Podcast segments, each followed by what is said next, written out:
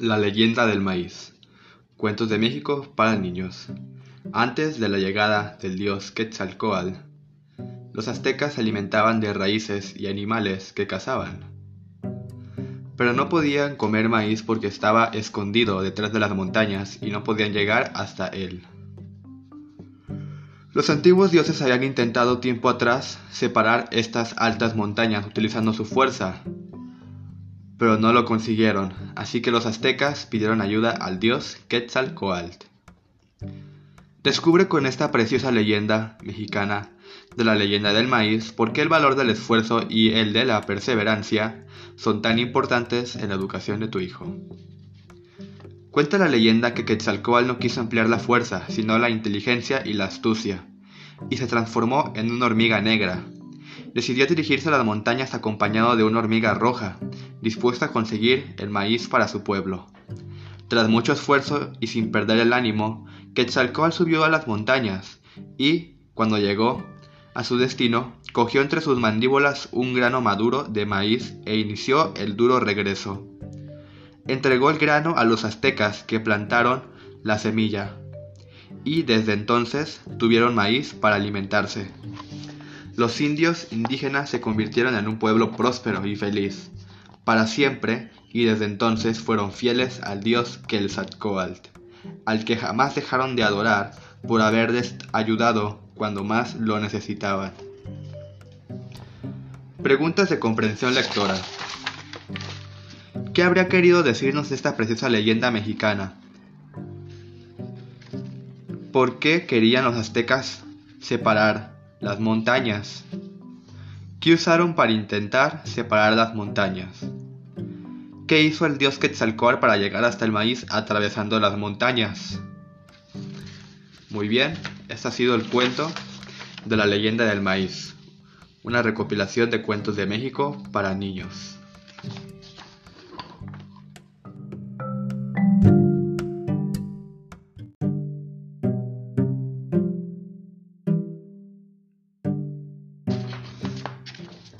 Murciélago. Un cuento mexicano. Una vez existió un hermoso murciélago.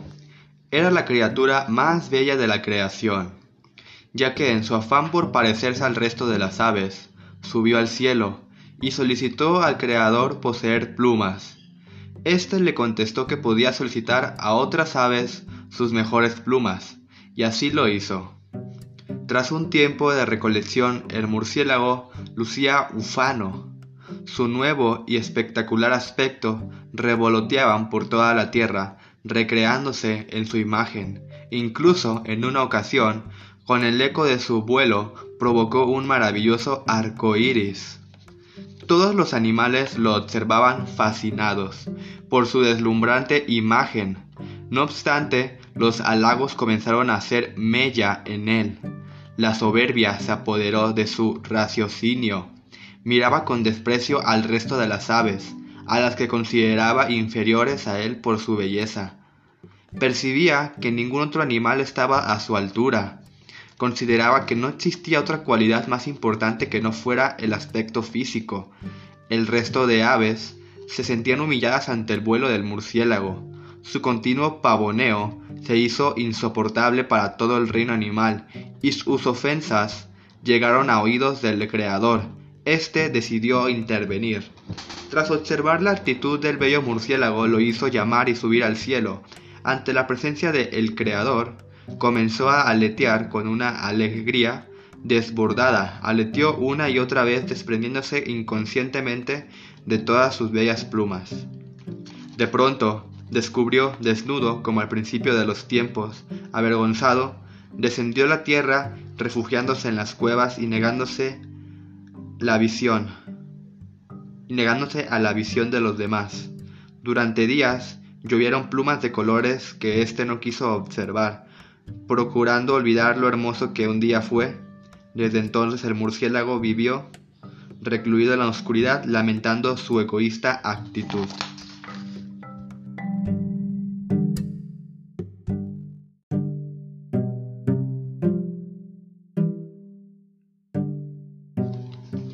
El conejo de la luna.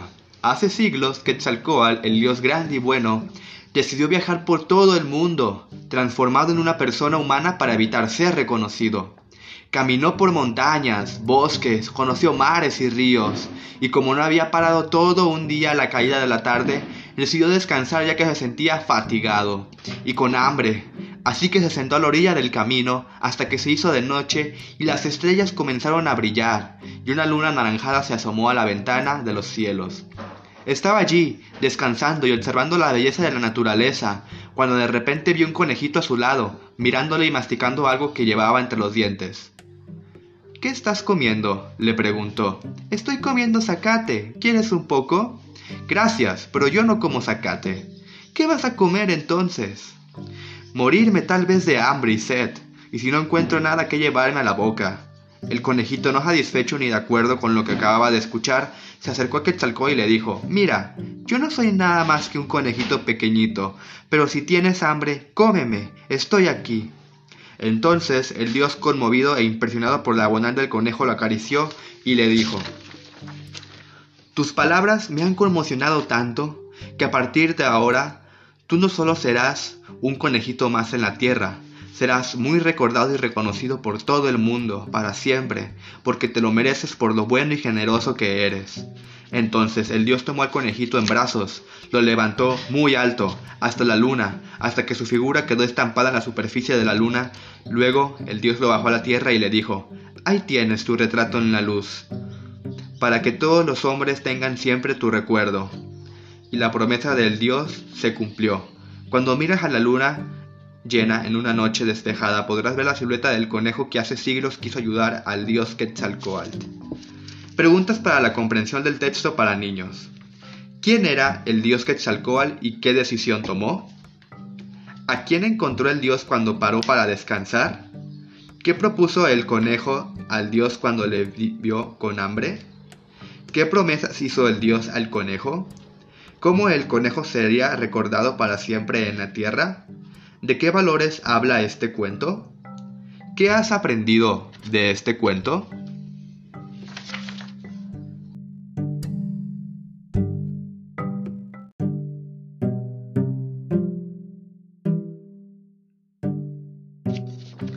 La mujer dormida y el cerro de Pocatepelt.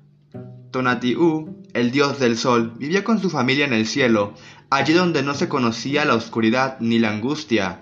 El hijo del sol era el príncipe Isokasihuji, a quien le encantaban los jardines. Un día el príncipe oyó hablar a los lindos jardines del señor Tonaquetehuji, así que, curioso, fue conocerlos. Las plantas allí parecían más verdes y los prados frescos cubiertos de rocío.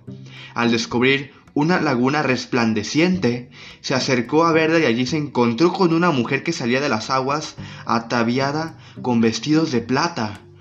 Se enamoraron de inmediato ante el beneplácito de los dioses. Pasaban el tiempo juntos, recorrían el cielo y otro, pero los dioses les prohibieron ir más allá del cielo. Los enamorados conocían el firmamento. La curiosidad por saber qué había bajo el cielo hizo que descendieran a conocer la tierra. Allí la vida era diferente. El sol no brillaba todo el tiempo, sino que descansaba por las noches. Había más colores, texturas, sonidos y animales en todos los cielos recorridos.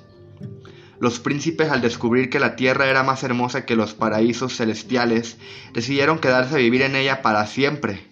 El lugar escogido para su morada estaba cerca de un lago al lado de valles y montañas. Los dioses furiosos por la desobediencia de la pareja decidieron un castigo. La princesa enfermó repentinamente, fueron vanos los esfuerzos de Ikosahuji para aliviarla. La mujer supo que esa era la sanación de los dioses. La princesa antes de morir le pidió a Isasekuji que la llevara a una montaña con el fin de estar junto a las nubes, para que cuando él regresara con su padre pudiera verla más cerca desde el cielo. Fueron sus últimas palabras, después se quedó quieta y blanca como la nieve. El príncipe caminó días y noches hasta llegar a la cima de la montaña. Encendió una antorcha cerca de ella, la veló como si la princesa durmiera, y Sokakuji se quedó junto a ella sin moverse hasta morir. Ella se convirtió en la mujer dormida y Sakakuji y el cerro que humeaba Pucatepelt.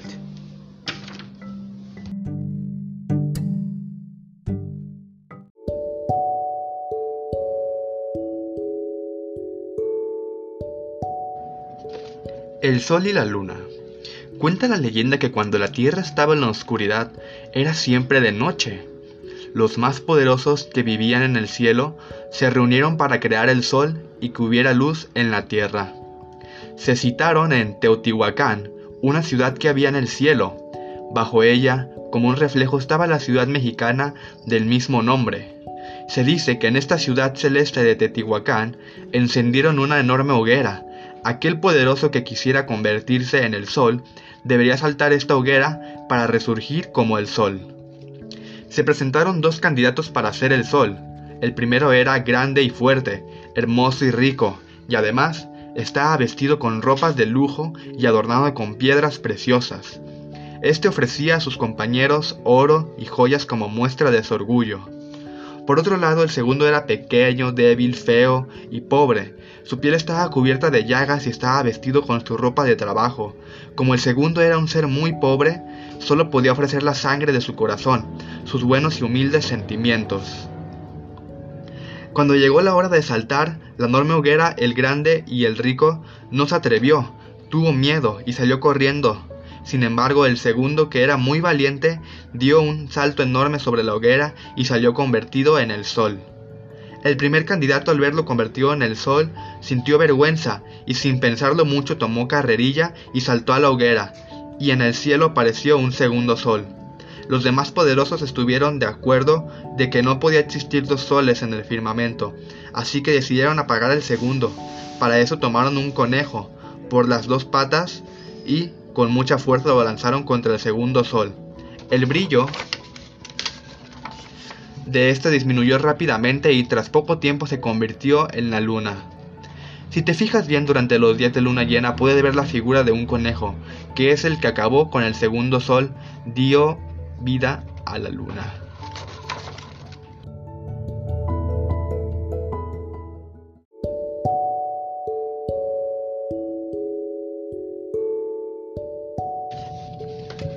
Itzelina y los rayos del sol. Itzelina Bellas Chapas era una niña muy curiosa, que se levantó temprano una mañana con la firme intención de atrapar para ella sola todos los rayos del sol. Una ardilla voladora que brincaba entre árbol y árbol le gritaba desde lo alto ¿A dónde vas, Itzelina? Y la niña respondió Voy a la alta montaña a pescar con mi malla de hilos todos los rayos del sol y así tenerlos para mí solita. No seas mala, bella Itzelina, le dijo la ardilla. Deja algunos pocos para que me iluminen el camino y yo pueda encontrar mi alimento. Está bien, amiga ardilla, le contestó Itzelina. No te preocupes, tendrás como todos los días rayos de sol para ti. Siguió caminando Itzelina pensando en los rayos del sol, cuando un inmenso árbol le preguntó ¿Por qué vas tan contenta, Itzelina? Voy por la alta montaña, con mi malla de hilos todos los rayos del sol y así tenerlos para mí solita y poder compartir algunos con mi amiga la ardilla voladora. El árbol muy triste le dijo, mmm, también yo te pido que compartas conmigo un poco de sol, porque con sus rayos seguiré creciendo y mis pajaritos podrán vivir en mis ramas. Claro que sí, amigo árbol, no estés triste, también guardaré unos rayos de sol para ti. Itzelina empezó a caminar más rápido porque llegaba la hora en la que el sol se levantaba y ella quería estar a tiempo para atrapar los primeros rayos que lanzara. Pasaba por un corral cuando un gallo que estaba parado sobre la cerca le saludó. Hola, bella Itzelina. ¿Dónde vas con tanta prisa? Voy a la alta montaña a pescar con mi malla los hilos todos los rayos del sol y así poder compartir algunos con mi amiga la ardilla voladora para que encuentre su alimento y con mi amigo árbol para que siga creciendo y que le dé hospedaje a muchos pajaritos. O yo también te pido algunos rayos de sol para que puedas saber en las mañanas a qué hora debo cantar para que los adultos lleguen temprano y al trabajo y los niños no vayan tarde a la escuela. Claro que sí, amigo gallo. También a ti te daré algunos rayos de sol, le contestó Itzelina. Itzelina siguió caminando pensando en lo importante que eran los rayos de sol para las ardillas y para los pájaros, para las plantas y para los hombres, para los gallos y para los niños. Entendió que si algo le sirve a todos, no es correcto que una persona lo quiera guardar para ella solita, porque eso es egoísmo. Llegó a la alta montaña y dejó su malla de hilos a un lado y se sentó a esperar el sol. Ahí sentadita y sin moverse, le dio los buenos días viendo cómo lentamente los árboles y los animales, las casas, los lagos y los niños se iluminaban y se llenaban de colores gracias a los rayos del sol.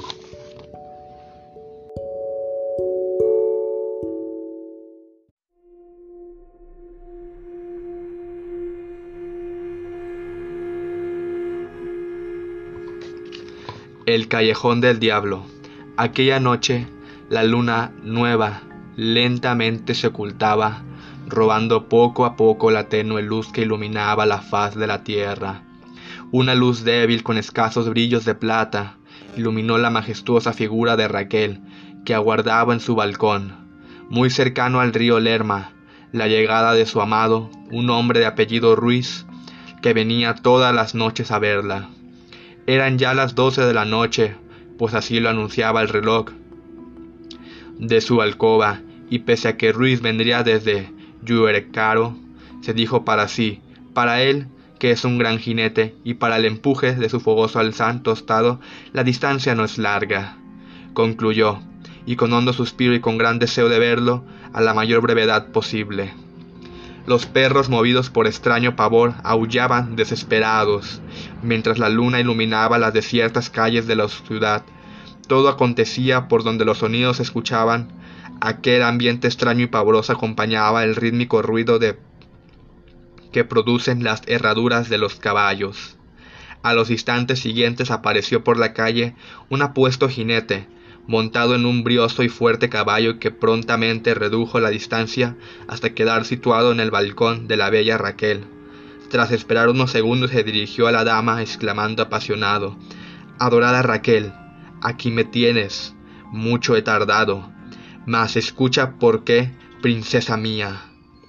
Raquel le dejó continuar en súbito temor, se apoderó de ella y con palabras que lo reflejaban se lo reiteró a Ruiz al momento mismo que agregaba Veo en tus ojos un miedo que me aterra, y los vagos perfiles de tu rostro se me antojan macabra pesadilla. Sí, la cara de Ruiz reflejaba un aspecto desconocido, algo diabólico, algo terrible. En su instinto de mujer, algo le decía que aquello no era normal. Por eso fue que, espantada, le pidió que su acompañante se alejara. Vete, vete, Ruiz, te lo suplico. Quiero rezar, tengo miedo, mucho miedo. La respuesta fue de inaudita furia por parte del apuesto charro, quien determinante sentenció Calla, calla, irme. No, no me iré sin ti. Tú serás mía, mía eternamente. ¿Lo oyes, Raquel? Eternamente.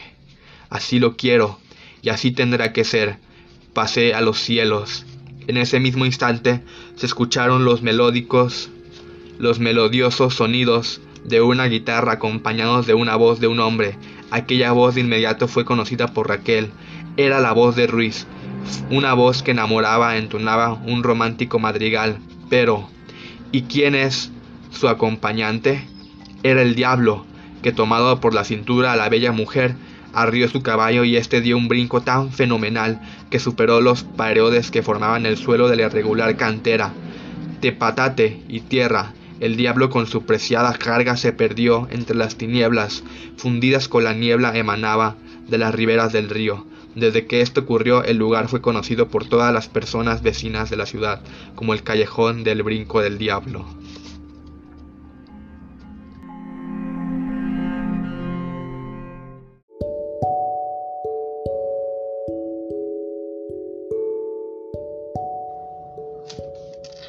¿Por qué el sapo no puede correr?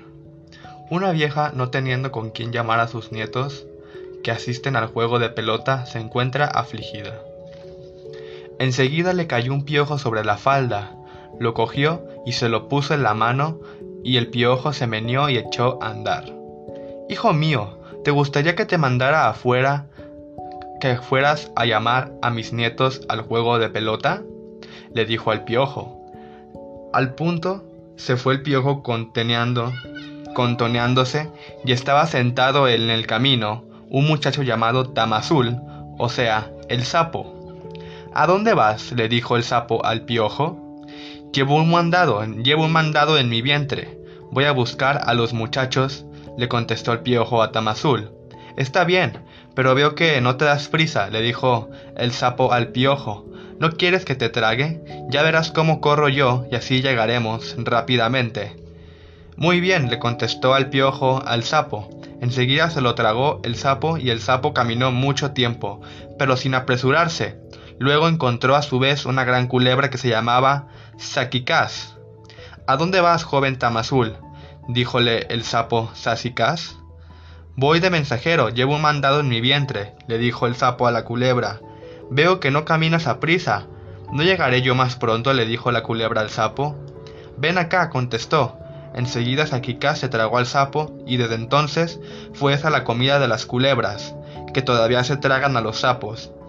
Iba caminando a prisa la culebra y habiéndole encontrado el Bak, gavilán, que es un pájaro grande, al instante se tragó el gavilán a la culebra, pero poco después llegó al juego de pelota. Desde entonces fue esta la comida de los gavilanes, que devoraban a las culebras en los campos. Y al llegar el gavilán se paró sobre la cornisa del juego de pelota, donde Hanapu y Itzbalanque se divertían jugando a la pelota. Al llegar el gavilán se puso a gritar, ¡Aquí está el gavilán! Aquí está el gavilán, aquí está el gavilán, decía en su granizado. Aquí está el gavilán. ¿Quién está gritando? Vengan nuestras cerbatanas, exclamaron, y disparándole enseguida al gavilán le dirigieron el bodoque a la niña del ojo, y dándole vueltas se divino al suelo. Corrieron a recogerlo y le preguntaron, ¿Qué vienes a hacer aquí? le dijeron al gavilán. Traigo un mensaje en mi vientre. Curadme primero el ojo y después os lo diré, contestó el gavilán. Muy bien, dijeron ellos, y sacándole un poco de la goma de la pelota con que jugaban, se la pusieron al ojo en el gavilán. Lotsky, le llamaron ellos, y al instante quedó curado perfectamente por ellos la vista del gavilán. Habla pues, le dijeron al gavilán, y enseguida vomitó una gran culebra. Habla tú, le, dijeron a la culebra. Bueno, dijo éste y vomitó al sapo. ¿Dónde está tu mandado que anunciabas? le dijeron al sapo. Aquí está el mandado, está en mi vientre, contestó el sapo. Y enseguida hizo esfuerzos, pero no pudo vomitar, solamente se le llenaba la boca como de baba, y no le, y no le permitía el vómito, no salía el vómito. Los muchachos ya querían pegarle. Eres un mentiroso, le dijeron dándole un puntapié en el trasero, y el hueso del anca le bajó a las piernas. Probó de nuevo, pero solo la baba le llenaba la boca. Entonces le abrieron la boca del, al sapo, y los muchachos una vez abierta buscaron dentro de la boca. El piojo estaba pegado a los dientes del sapo, en la boca se había quedado. No lo habían tragado, solo había quedado como que se lo tragaba. Así quedó burlado el sapo, y no se conoce de la clase de comida que le dan no puede correr y se volvió comida de culebras. Fin.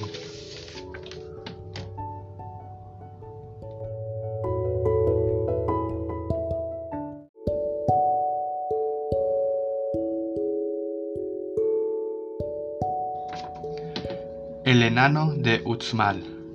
Versión de Luis Leal. Había una vez una viejita que vivía sola. No tenía hijos y su esposo había muerto. Desesperada, un día la viejita tomó un huevo, lo envolvió en sus trapos y lo colocó en un rincón oscuro de su dormitorio. Todos los días lo desenvolvía, pero el huevo estaba igual. Un día, sin embargo, la viejita descubrió que, como por arte de magia, el huevo salía un niño. Llena de felicidad lo llamó hijo, y en un año y medio que había salido el huevo, ya andaba y hasta hablaba. La viejita estaba contentísima y decía a todo el mundo que su hijo crecería y sería un gran señor. Pero entonces algo pasó. El niño dejó de crecer, pasaban los años y el hijo de la viejita no crecía. Se quedó del tamaño de un enano. Era un enanito muy bonito y muy gracioso. Cuando caminaba por las calles del pueblo toda la gente se detenía para saludarlo y preguntarle cómo estaba su mamá. En la escuela algunos de los estudiantes le hacían travesuras, pero a él no le importaba, y todos los días jugaba con ellos. También estudiaba mucho porque quería sacar, sería, quería saberlo todo. A la viejita tampoco le importaba el tamaño de su hijo. Decía que el enanito era muy fuerte y muy valiente, a pesar de su tamaño. Todos los días repetía que su hijo sería un gran señor. Pasaban los años. El enanito ya no iba a la escuela, pero había terminado sus estudios. Se quedaban en su casa para cuidar a la viejita, que tenía muchos años y no veía. El hombre más fuerte del pueblo era el gobernador, y siempre abusaba de su fuerza. Un día la viejita le dijo a su hijo que tenía que ir al palacio de la ciudad y desafiar al gobernador para ver quién era un para ver quién era en verdad más fuerte. El enanito no quería ir, pero su madre insistió y tuvo que obedecerla. El enano se dirigió al palacio del gobernador, el cual cuando nunca había visto, el cual nunca había visto. Se quedó admirado de lo grande que era el edificio, de los muchos pisos que tenía, de sus altas torres y de sus muchas puertas. Al llegar el enanito a la puerta principal, los guardias no lo querían dejar entrar a ver al gobernador. Le dijeron que no volviera otro, que volviera otro día, porque el gobernador estaba muy ocupado. Todos los días volvía y todos los días los guardias le decían lo mismo. Un día se cansaron de verlo allí esperando y le permitieron entrar. El gobernador se quedó tan sorprendido al ver al enanito que no, que no sabía qué hacer o qué decir. Por fin le preguntó qué quería. El enano lo desafió y le dijo que quería saber quién de los dos era más fuerte. El gobernador en vez de enojarse se rió y le dijo, bueno, vamos a ver vamos a hacer una prueba. En el jardín hay una piedra muy grande. Vamos a ver si la puedes levantar. El enano dijo que sí, que él podía levantar la piedra, pero cuando salió del jardín del palacio vio que la piedra era enorme, que era más grande que él, entonces comenzó a llorar y regresó a la casa de su madre. La viejita le dijo que debía volver al palacio del gobernador y decirle que si levantaba la piedra primero, también lo haría después. El enanito volvió al palacio, los guardias ya lo conocían y lo dejaron entrar. Cuando estuvo frente al gobernador otra vez, le dijo lo que le había dicho la viejita aconsejando. El gobernador aceptó el desafío y salió al jardín del palacio. Fue hasta donde estaba la gran piedra y sin ninguna dificultad la levantó, pues era muy muy fuerte. Entonces le dijo al enano, Ahora te toca a ti. El enano se acercó a la piedra y como por arte de magia la levantó. El gobernador se quedó sorprendido, no podía creer que un hombre tan pequeño como el enano pudiera levantar una piedra tan grande. Entonces el gobernador hizo otros ejercicios para demostrar su fuerza, y el enanito hacía todo lo que veía hacer al gobernador. Por fin, al ver que el enanito podía hacer todo lo que él hacía, dijo que si construía una casa más grande que su palacio lo mataría. Otra vez el enanito volvió llorando a su casa. La viejita le dijo que no debía llorar, pues todo saldría bien. Al día siguiente, cuando el enanito despertó, vio que la casa de la viejita donde vivía se había transformado en un palacio más alto que el del gobernador. El gobernador, al salir a la calle, miraba sorprendido el alto palacio del enano. Llamó al enanito y le dijo que todavía tenían que ver quién de los dos era el más fuerte. Una vez más el enanito volvió a su casa llorando para hablar con su madre y preguntarle qué debería, qué debería hacer. Era tan pequeño y el gobernador era tan grande. La viejita le dijo otra vez que no debía de tener miedo y le puso una gorra de lana en la cabeza. El combate entre el enano y el gobernador fue visto por todos los señores del pueblo de Lutzmal. Primero el gobernador le dio al enano un golpe muy fuerte sobre la cabeza, pero no le hizo daño. Luego trató de evitar el golpe del enano, pero había dado sobre su palabra de honor en presencia de los señores de Luzmal y tuvo que dejar que el enano le diera el golpe. Al primer intento, el enano le rompió la cabeza al gobernador. Esto le sorprendió un poco al enanito, pero dio un gran suspiro de alivio. Todos los presentes dijeron entonces que el enano era el más fuerte y que debía ser gobernador. En ese momento la viejita murió. Nadie supo de qué enfermedad, pero como tenía muchos años su muerte no causó ninguna sorpresa. Su hijo, el enanito, gobernó por muchos años y nunca supo la verdadera historia de su nacimiento. Fue un gran señor admirado por todo el pueblo. En Yucatán hay una cueva en el pueblo de Mani, que tiene un pasaje subterráneo. A la entrada de la cueva todos los días se encontraba a una mujer que vendía refrescos. Dicen los habitantes de Mani que esa mujer era la madre del enano Uxmal. Dicen también que el pasaje subterráneo comunica con un palacio muy grande, y que ese palacio es el palacio del enano de Uxmal. Colorín colorado, este cuento se ha acabado.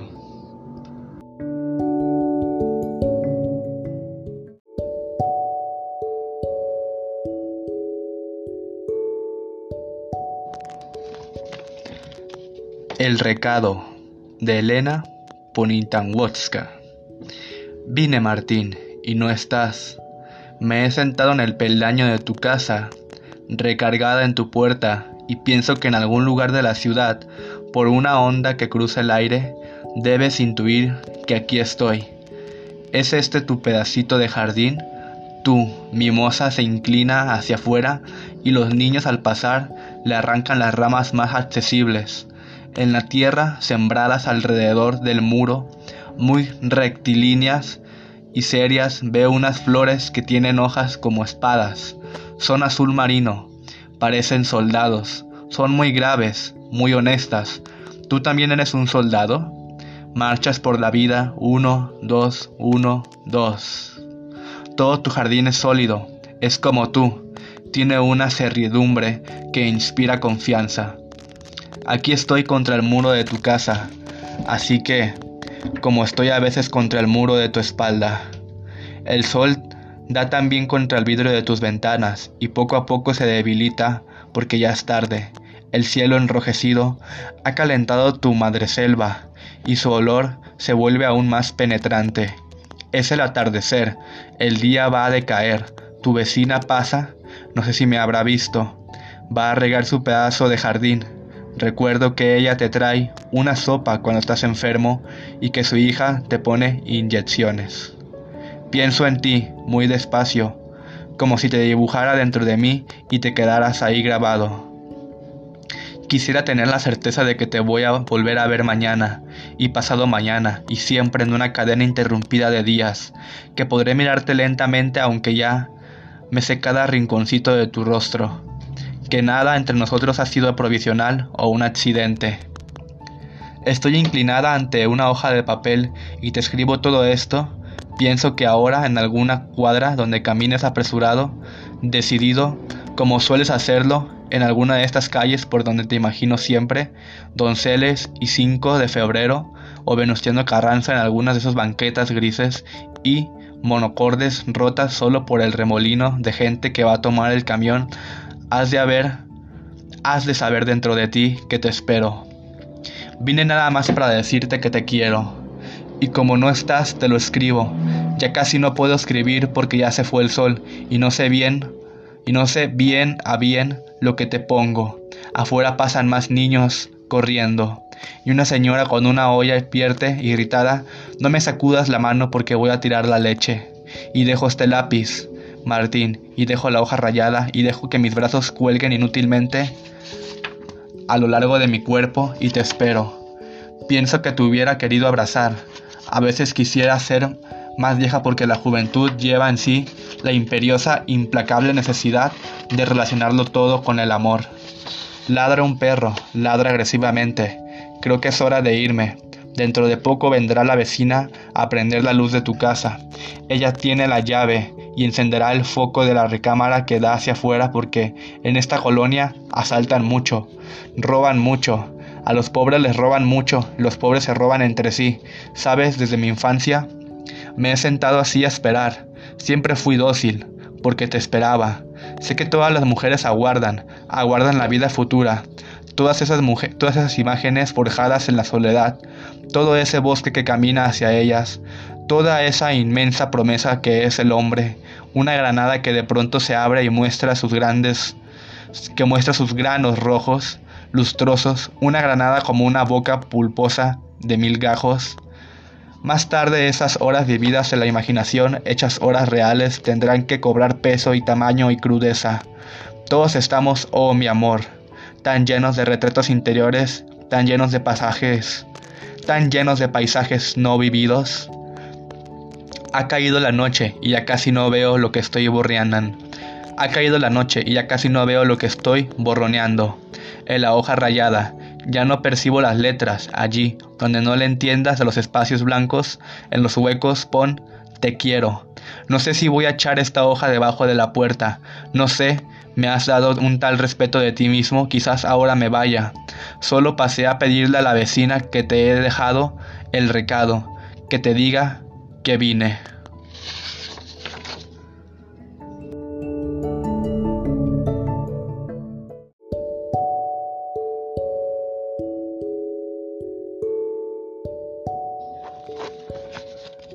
La paloma torcaz.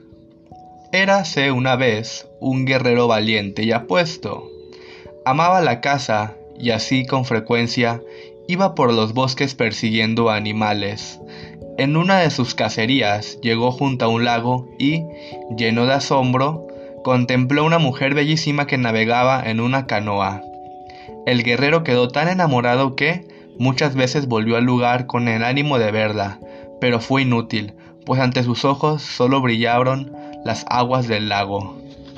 Entonces pidió consejo a una hechicera, la cual le dijo, No la verás nunca más, a menos que aceptes convertirte en palomo. Solo quiero verla otra vez. Si te vuelves palomo jamás recuperarás tu forma humana. Solo quiero verla, solo quiero volverla a ver. Si así lo deseas, hágase tu voluntad. La hechicera le clavó en el cuello de una espina y en el acto el joven se convirtió en palomo. Este levantó el vuelo y fue al lago y se posó en una rama.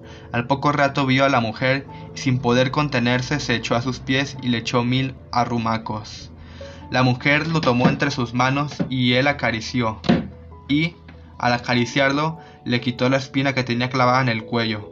Nunca debió haberlo hecho, pues el palomo inclinó la cabeza y cayó muerto. Al ver esto, la mujer desesperada se hundió en el cuello la misma espina y se convirtió en paloma, y desde aquel día llora la muerte de su palomo.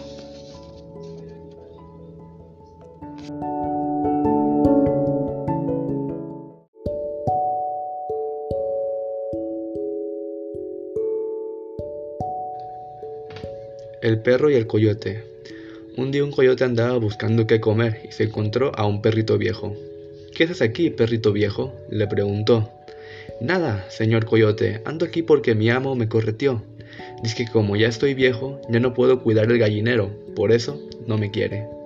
No tengas cuidado, tienes que querer. Te tiene que querer, lo consoló el coyote. Pero vamos a hacer una cosa, esta noche voy a tu casa, pero no te duermas. Espera a que llegue para que me oigas cuando saque una gallina. Entonces engañas a tu amo, haces que si me mordieras, te echas a correr y me persigues para que yo entregue la gallina. Se la echas y se la, das se la echas y se la pones a tu amo junto a la cabeza. Y verás cómo te va a querer. Efectivamente, así hizo el perrito viejo al día siguiente, se encontró otra vez al coyote. ¿Cómo te ha ido, perrito viejo? le preguntó. Ahora sí me quiere mucho los amos. Te lo agradezco mucho, coyotito. Ya te decía yo, por allí nos estaremos viendo.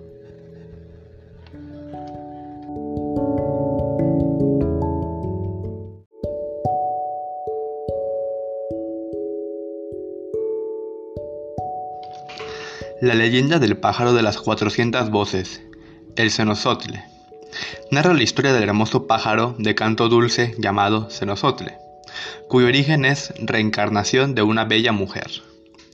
Xochimacatzin, el señor del sauce, era un viejo mercader del reino de Chalco, que recorría los caminos cargando preciosos anillos, joyas de oro, piedras preciosas, pieles multicolores, además de hierbas aromáticas y curativas. Cierto día se organizó una caravana de mercaderes mexicas con destino a Tetehuacatepet. Xochemacatzin, que por esos días se hallaba en tierras tenonacuas, tenonacuas se unió a la expedición. Los mercaderes, que también eran valientes guerreros, iban cruzando el río de las mariposas, llamado hoy Papalotopan Papalopan, embarcados en fuertes canoas, cuando escucharon un canto no identificado. Hasta entonces los comerciantes mexicas desembarcaron al oír esta dulce melodía y se adentraban en el espeso bosque del río. Cuando llegaron al lugar, de las, cuando llegaron al lugar del que surgía el canto, los mercaderes se asombraron al descubrir a una hermosa doncella cuya mirada dirigía a la luna. La joven misteriosa fue capturada a pesar de sus súplicas y la obligaron a subir a la embarcación. El camino era largo hasta el Chalco, así que tomaron un pequeño descanso. Cuando Shomekatsin llegó a su palacio, llevó a la triste mujer a sus aposentos. Ahí la tranquilizó. Como no consiguió que la joven hablara, a pesar de todas sus preguntas, le dio un nuevo nombre, Senosotle, que significa 400 voces. Somekatsin, Somekatsin le ofreció todas sus riquezas y avaloríos, las plumas multicolores del pájaro quetzal y pagapayos y pagacayos, las esmeraldas, los aderezos de oro, la obsidiana, las pieles de tigre y los trajes exquisitamente labrados. Senozotle ni siquiera se emocionó al ver tan fascinantes riquezas, pues ella había observado esas y muchas otras cosas en el bosque donde habitaba. Gracias al enorme tesoro que poseía Tomekatsin, pudo ofrecer una gran fiesta para agradecer a los dioses el haber hallado a tan bella mujer. El requisito para asistir era adornarse de rosas, con rosas, las flores más preciadas de la naturaleza. Todos se engalanaron con ellas. En la fiesta de agradecimiento hubo oloroso copal en los innecesarios. En los incesarios se repartió néctar de flores, así como otras sustancias y por último se sirvió un espumoso y dulce líquido de cacao. Sin duda, Cenozotle destacaba por su gran belleza entre todos los participantes. Vestía un hermoso traje confeccionado con las más finas telas, regalo de Somecatral. El festejo duró tres días. Al término, Somecatzin se desposó con la encantadora Cenozotle. A pesar de todos los regalos que le ofrecía a su esposo, Cenozotle no era feliz. Pasaba los días postrada en el umbral de su palacio sin pronunciar una palabra. Cierto día, Tiwa Somekachim tuvo que partir a una expedición hacia las fortificaciones de Danibat, que era un cerro sagrado, llamado Monte Albán, pues tenía que cumplir una misión militar. Dejó a su mujer a cargo de sus esclavos y se encomendó, dejó a su mujer a cargo de sus esclavos y se encomendó a los dioses para llegar con bien a su destino. Cuando la expedición avanzaba cerca de los bosques que colindaban con el río de las mariposas, Somekatsin escuchó un hermoso canto que le pareció conocido. De inmediato ordenó desembarcar y se adentró en los espesos, en los espesos follajes. En el sitio donde se, entonaba la melodía, descubrió parado en una rama un insignificante pajarillo, que cuyo despavorido al verlo acercarse sigilosamente la caravana cumplió su misión y meses después iban de regreso a su hogar. Al llegar a su palacio, Somekachin fue recibido con la terrible noticia de que Senojotle había muerto. Una tarde nublada Senojotle había fallecido y su alma se convirtió en un hermoso pájaro que emprendió el vuelo hacia la lejanía emitiendo tristes y desgarradoras notas. Somekachin dolorido recordó el pájaro que había visto días atrás junto a las aguas de Papalopan y sufrió mucho al saber que su mujer se había alejado de sus brazos para siempre. Fin.